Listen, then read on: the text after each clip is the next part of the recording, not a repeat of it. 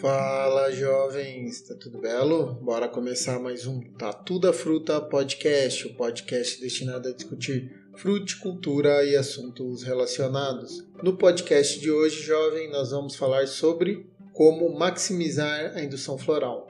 Nós estamos no outono, já tem um episódio de práticas de outono que eu comento um pouco da indução floral. É um processo que ocorre agora na passagem do verão, que é o final de produção, início de outono, até o período que a planta vai entrar no repouso vegetativo, que coincide com a época mais fria no inverno. Esse períodozinho aqui, que a gente chama de fase de recuperação, é onde a maioria das plantas inicia e termina a indução floral, que nada mais é que o processo que uma gema vegetativa sofre uma série de estímulos para que ocorra a diferenciação. Ela sai da geminha vegetativa e vira uma gema com uma flor, e se eu tenho flor, se tudo der certo, lá na frente eu tenho fruto jovem. Tem lógica isso, né?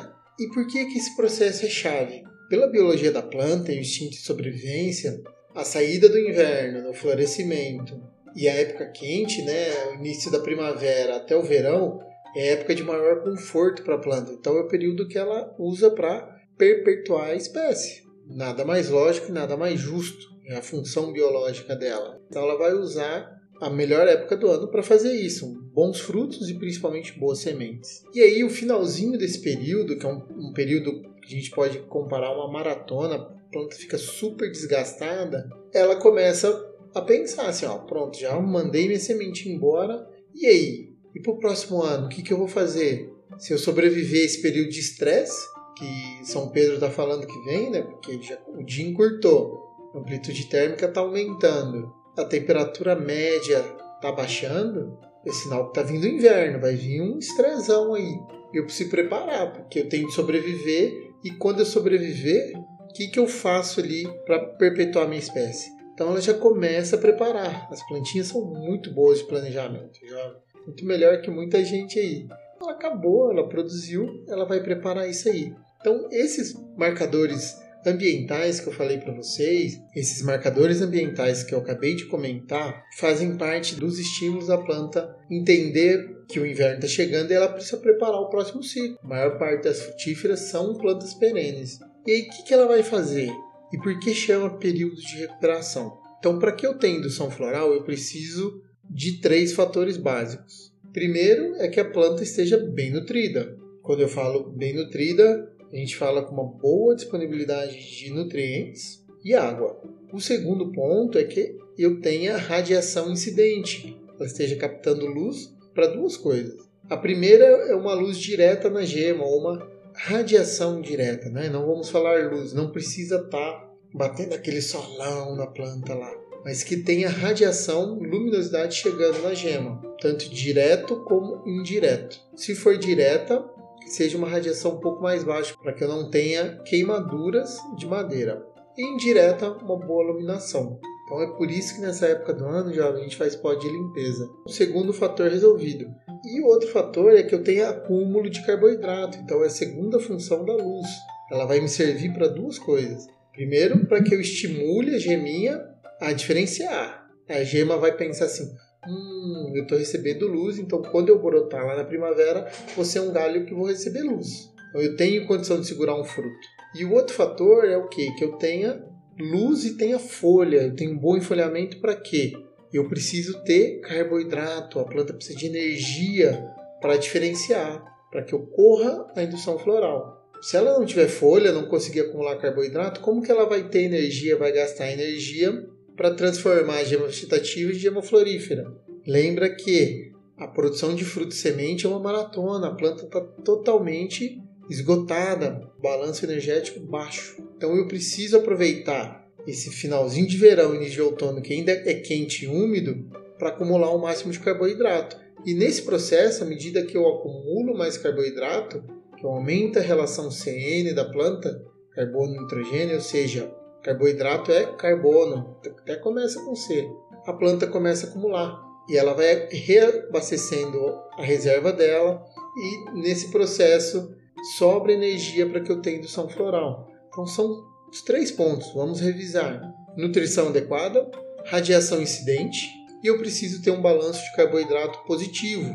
Então, como que eu faço para maximizar esses três fatores? Bom, nutrição é uma ótima adubação. Nós estamos no período de recuperação, ou seja, a planta está demandando coisas estruturantes. Eu vou precisar de cálcio, de fósforo, eu vou precisar principalmente de micronutrientes. Os micronutrientes são o óleo que gere toda essa maquinaria que a gente chama de planta. Micronutriente está ligado a todos os fatores de enzima, é o que faz tudo funcionar. Então eu preciso trabalhar isso. Cálcio para a planta estruturando, cálcio é o cimentão da planta ali. E eu posso trabalhar um pouquinho de potássio e nitrogênio, dependente de como a planta tá. Potássio ajuda muito os açúcares, os carboidratos a movimentarem na planta. Isso ajuda a planta a acumular mais carboidrato. E nitrogênio, porque nitrogênio faz a planta vegetar. Eu preciso ter uma vegetação modesta nessa fase. Por quê? Eu não quero uma brotação forte, porque broto é dreno. Se está drenando carboidrato, não tem indução floral. Lembra que eu tenho de ter o balanço positivo? Então, o nitrogênio suficiente para essas folhas se manterem verdes e sadia, trabalhando por mais tempo. Se eu conseguir manter a água, quem trabalha com irrigação tem uma vantagem aí, porque a planta demora mais para entrar em senescência. O período do outono, para a maior parte do Brasil, ela entra no período seco. A planta está passando por um período de estresse hídrico também, que isso dificulta, né? Sem água a gente não, não funciona, a planta é igual. Mas se eu não tiver, eu fazer práticas que eu conserve mais água no ambiente. Então, usar mulching, algumas coberturas, algo que a planta demore a sentir a água. Beleza? Então, essas práticas, uma boa nutrição e aí via solo e foliar, muito importante. A foliar é uma injeção na veia da planta, então é bom fazer nessa época do ano algo mais foliar. Tem diversos adubos, tanto sintéticos como orgânicos, dá para a gente usar muita coisa aí.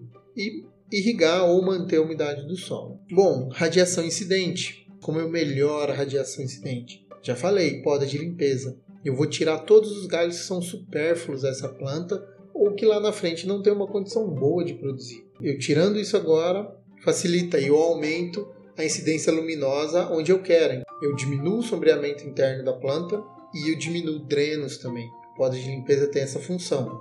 Toda poda de limpeza poda leve, a gente tira o estritamente necessário para não estimular uma superbrotação na planta. E isso já aumenta a radiação. Vai ajudar as gemas a entenderem que ela pode virar uma gema florífera, vai ajudar no balanço fotossintético. E o último fator tem a ver com eu manter a planta enfolhada. A adubação vai ajudar nisso, a poda vai ajudar nisso e o tratamento fitossanitário, que é o tema dos nossos próximos episódios. Eu preciso manter essa planta enfolhada a maior parte do tempo. Plantas perennifólias, tranquilo, citros, oliveira, goiaba, eu tenho de mantê-las com folha. Essa época do ano é natural elas perder folha. Então não posso deixar que perca mais do que deveria. Ficar peladona de folha não fica, tá? Não posso deixar nenhuma doença derrubar isso aí, nenhuma praga derrubar folha a mais. As plantas de clima temperado, chega uma hora que vai ser difícil segurar essa folha. Então, o nosso trabalho é postergar a queda de folha para que eu tenha fotossíntese o maior tempo possível. A gente fala assim, o ideal, o lindo é nós com manejo derrubarmos essa folha, não ela cair naturalmente. Condições muito frias cai, mas condições mais quentinhas, como lavras, por exemplo, boa parte do estado de São Paulo, boa parte do sul de Minas, se eu não estimular bem, essa folha não vai cair. Então eu tenho de manter essas folhas sadias para que não caiam, para que eu derrube elas na época certa, de forma controlada e homogênea. Se eu deixar sem cuidar agora, vai dar muita doença, vai desfolhar antes. Desfolhou antes, entra calor, a planta brota. O nosso outono e o nosso inverno são épocas de temperatura mais baixa, mas com picos de temperatura alta. E isso atrapalha a fisiologia da planta.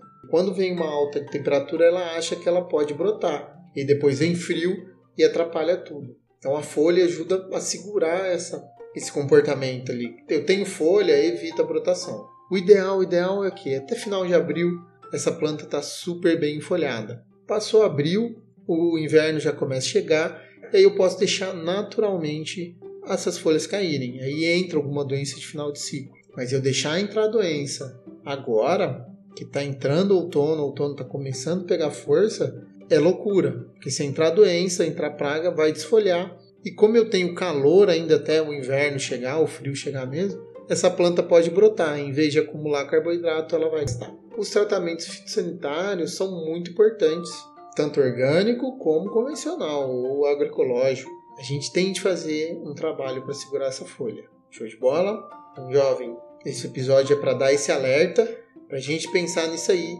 E a partir dos próximos, nós vamos dar algumas estratégias de como fazer esse tratamento fitossanitário.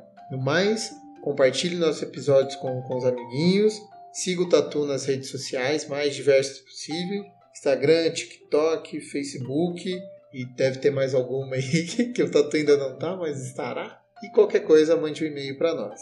Abraço e até semana que vem.